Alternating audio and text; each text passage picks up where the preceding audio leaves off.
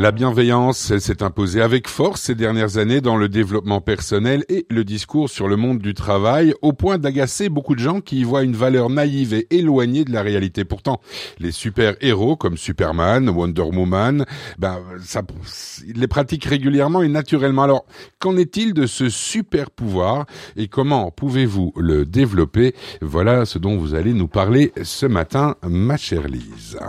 Alors oui, le mot euh, bienveillance a plusieurs origines, dont le mot latin benevolentia qui signifie disposition favorable à l'égard d'autrui, ce qui a donné plus tard en français le mot bénévole. Et le bénévole, c'est bien sûr celui qui pratique le bien gratuitement sans attendre de rétribution.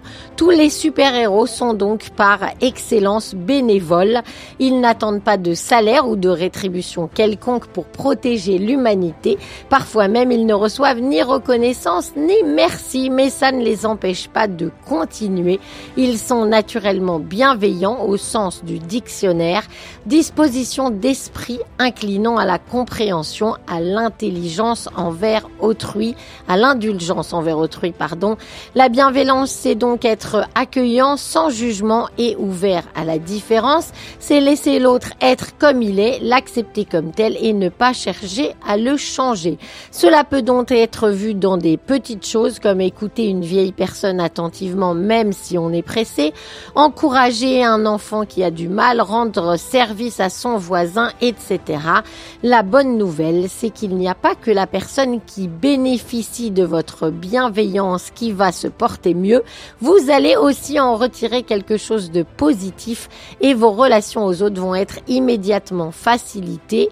Résultat, vous serez plus heureux. On peut dire que les êtres humains possèdent donc une certaine dose de bienveillance de manière innée, mais il y a aussi dans cette valeur une part importante de choix et d'action. La bienveillance, c'est d'abord choisir d'apporter quelque chose de positif à l'autre, c'est vouloir contribuer à son bonheur. La personne bienveillante est donc dans une attitude active. Elle fait des efforts pour veiller sur les autres, s'assurer que la personne en face va bien ou agir pour qu'elle aille mieux. C'est ce que fait constamment Superman, même avec les animaux. Dans All Star Superman numéro 10, un comic book très émouvant que l'on doit à deux auteurs anglais, Grant Morrison et Frank Quietly, Superman aide et inspire l'humanité tout entière après avoir réalisé qu'il est lui-même en train de mourir. Au cours de ce seul épisode devenu célèbre depuis, on voit Superman emmener un groupe d'enfants en phase terminale faire un tour du monde.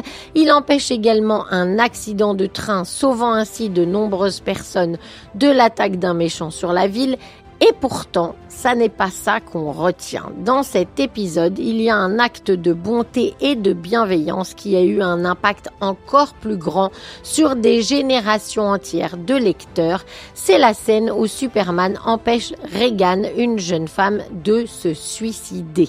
Après avoir entendu l'appel téléphonique de Regan à son médecin, Superman arrête tout ce qu'il faisait, il arrive et il décide de s'asseoir à côté d'elle et de lui parler pendant qu'elle attend l'arrivée d'une professionnelle. On le voit également donner quelques conseils à Regan, ce qui la réconforte et la rassure. Dans cette scène, il prouve que sa gentillesse et sa bienveillance sont tout aussi efficaces pour sauver les gens que ses autres super pouvoirs. Il aurait pu facilement prendre la jeune femme dans ses bras et l'emmener ailleurs pour la mettre en sécurité, mais il a compris que cela ne l'aiderait pas vraiment. Au lieu de cela, il a choisi de s'asseoir, de lui parler et de l'aider à reconnaître qu'il existe de meilleures solutions que le suicide, tout en lui permettant de parvenir elle-même à cette conclusion. Et pour de nombreux fans, c'est le moment qui souligne le mieux pour pourquoi Superman est dans le monde un formidable symbole d'espoir et de bienveillance. On le voit, il s'agit donc d'une disposition d'esprit consciente qui demande d'écouter, d'encourager, de rester présent et même de surveiller ses paroles. Évidemment, vous aussi, vous pouvez choisir de devenir une personne bienveillante et petit à petit, à force de l'être consciemment, vous arriverez à l'être inconsciemment. Cela deviendra une seconde nature, comme Wonder Woman par exemple. Les mères de famille, en tout cas beaucoup d'entre elles, possèdent cette qualité sans trop y réfléchir au départ pour protéger leurs enfants. Et Wonder Woman fait partie de ces mères de famille, même si elle n'a pas d'enfants, elle a ce côté d'être la mère de famille de l'humanité tout entière. Dans le film qui date de 2017, on voit Arès, le dieu de la guerre, qui dit à Wonder Woman que les humains ne méritent pas son aide, qu'elle s'abaisse en leur étant si dévouée car ce sont de mauvaises personnes, et elle lui répond, il ne s'agit pas de ce que vous méritez, il s'agit de ce que vous croyez, et moi je crois en l'amour. On voit bien qu'elle ne se fait pas d'illusions sur les êtres humains, elle sait qu'ils peuvent être mauvais, mais en définitive, ça ne change rien, ils méritent leur, son aide de toute façon. Pourquoi? Parce que les humains en général sont capables d'accomplir des choses extraordinaires et Wonder Woman fait confiance à l'humanité. C'est donc une double bienveillance en fait. Non seulement elle les laisse être comme ils sont, mais en plus elle fera toujours ce qui est en son pouvoir pour les protéger.